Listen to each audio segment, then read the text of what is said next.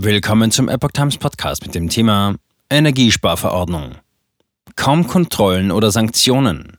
Kommunen sind trotzdem zufrieden. Ein Artikel von Reinhard Werner vom 2. Februar 2023.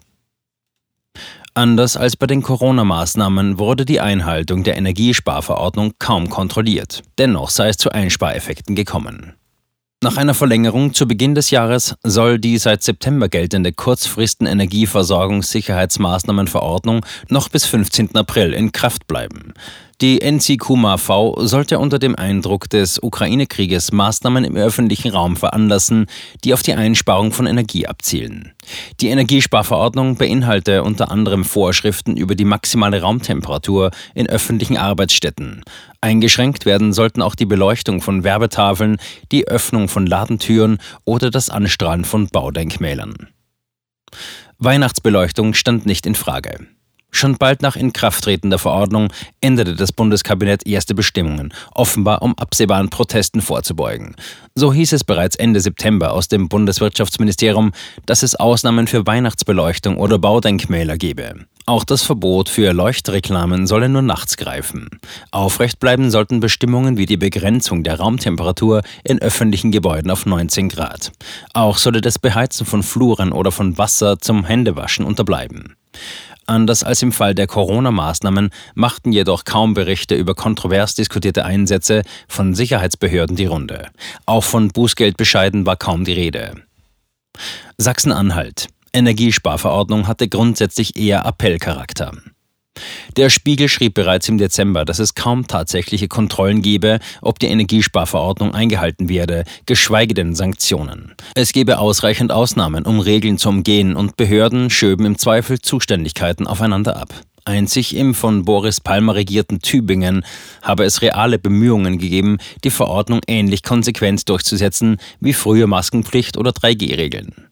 Aus NRW hieß es dazu, der Bund habe bewusst auf einen Kontroll- und Sanktionsmechanismus verzichtet.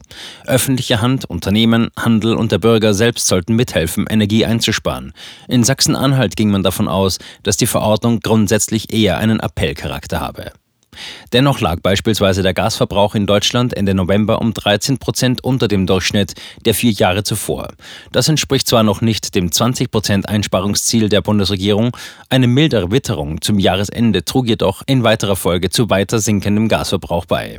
Einsparung vor allem bei der Beleuchtung. Auch in den Kommunen ist man mit dem Ergebnis der Energiesparverordnung zufrieden. Städte und Gemeinden hätten die Vorgaben sehr flächendeckend und vielfältig umgesetzt. Von einem Einsparpotenzial zwischen 10 und 20 Prozent geht der Beigeordnete für Städtebau und Umwelt beim Deutschen Städte- und Gemeindebund Bernd Düsterdiek gegenüber der Deutschen Presseagentur aus. Mittelfristig würden zudem Maßnahmen wie eine Verpflichtung zur Optimierung von Gebäudeheizungen greifen. Einer dpa-Umfrage in mehreren Großstädten zufolge ist man dort mit der Erreichung seiner Sparziele zufrieden. Hauptsächlich habe man in Städten wie Frankfurt am Main, Stuttgart oder München auf Einsparungen bei der Beleuchtung öffentlicher Gebäude, Brücken oder Brunnen gesetzt. Außerdem haben mehrere große Kommunen ihre Straßenlaternen auf LED-Beleuchtung umgestellt. Energiesparverordnung aus Eigeninteresse eingehalten. Düsterdiek geht angesichts der Energiekrise von mindestens einer Verdopplung der jährlichen Strom- und Wärmekosten der Kommunen in Deutschland aus. Bisher summierten sich diese auf 5 Milliarden Euro.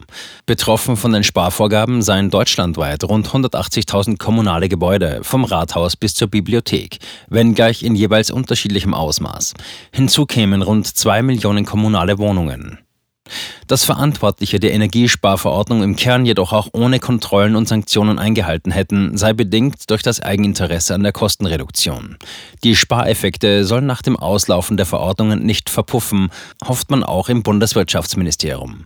Eine Sprecherin erklärte dazu, unser Ziel ist es, diese Entwicklung zu verstetigen und den Gasverbrauch in Deutschland insgesamt zu senken. Dazu bedarf es anhaltender und effektiver Anstrengungen zur Energieeinsparung. Zitat Ende.